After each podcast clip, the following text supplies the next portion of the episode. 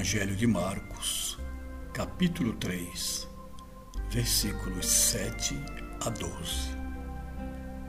Jesus retirou-se com seus discípulos para o lado do mar e da Galileia o seguiu uma grande multidão. Também da Judéia, de Jerusalém, da Idumeia, da Além Jordão e das circunvizinhanças de Tiro e Sidom Sabendo o povo quantas coisas Jesus fazia, foi ter com ele em grande número. E ele recomendou aos seus discípulos que tivessem um barquinho sempre à sua disposição, por causa da multidão, a fim de que não o apertasse. Porque curou muitos, de modo que todos os que padeciam qualquer doença se arrojavam a ele para que os tocasse. E os espíritos atrasados, quando o viam, prostravam-se diante dele e clamavam: Tu és o Filho de Deus. E muitas vezes Jesus os advertiu que não o dessem a conhecer. Meus amigos, esta passagem do Evangelho de Marcos é a sequência de outro evento que vimos em nosso podcast passado.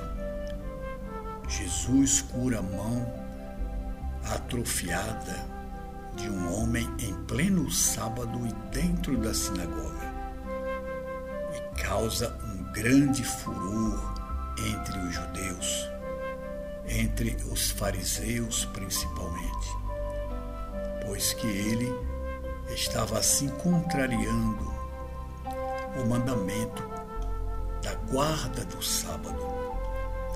Então, os fariseus se reúnem com os herodianos a fim de tramarem a morte de Jesus.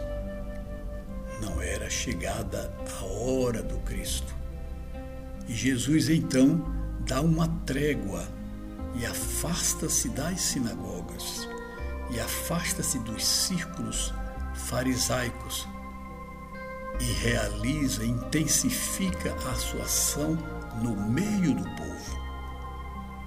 Vai ao encontro das multidões da gente simples, que pareciam mais sensíveis, mais sábias para entender a sua mensagem.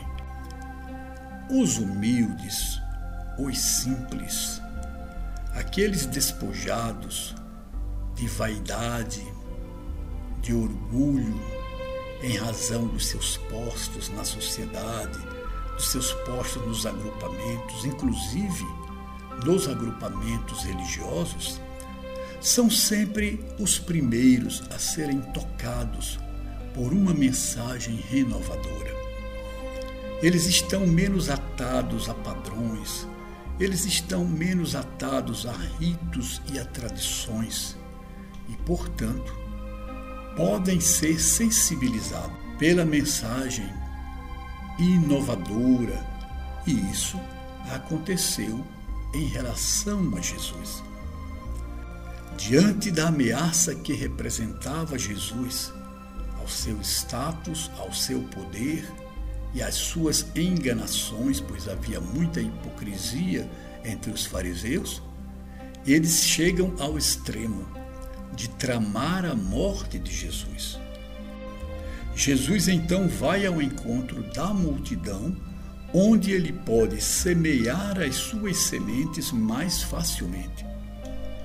E isso é uma lição para os nossos dias, onde existem fariseus, onde existem pessoas encasteladas em seus guetos de poder, em seus redutos de vaidade e de orgulho, que se assustam e reagem até mesmo com violência.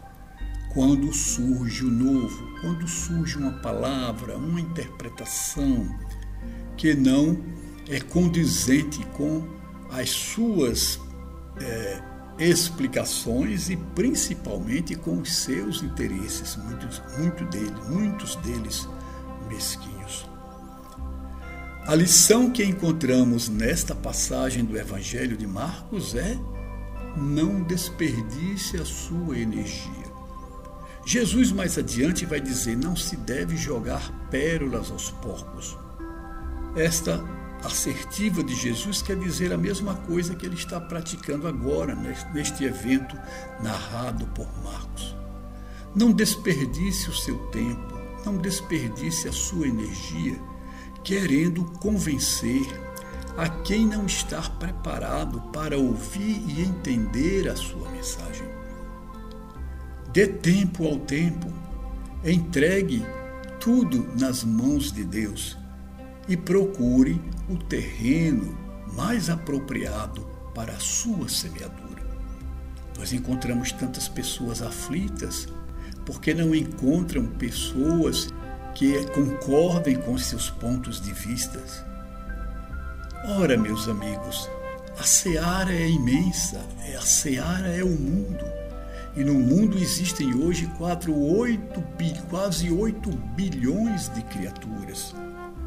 Não temos, portanto, por que nos entristecer, nos enraivecer, entrarmos em processos de ansiedade, porque a nossa voz não é ouvida. Se a nossa voz tem a aprovação da nossa consciência, se, o nosso, se em nosso coração Deus confirma a nossa intenção de servir, semeemos no terreno que é apropriado. Uma outra coisa que temos a observar neste, nesta narrativa de Marcos é que Jesus, dirigindo-se às multidões, pedia que os discípulos sempre tivessem à sua disposição um barquinho. As multidões se aglomeravam principalmente nas praias do lago de Cafarnaum. E Jesus pregava a partir de um barquinho, ou seja, se afastava um pouco delas. Com isso, Jesus ficava mais à vontade e não era perturbado pelo interesse egóico das criaturas necessitadas, que querem o seu quinhão em primeiro lugar, que estão aflitas, que muitas vezes não conseguem manter um mínimo de disciplina. Também no trabalho espiritual, nós precisamos manter esta distância em alguns momentos a fim de que não sejamos tragados pela ansiedade, pela aflição e pelo interesse egóico dos irmãos necessitados que vêm até nós. Que te parece Jesus? Vamos segui-lo?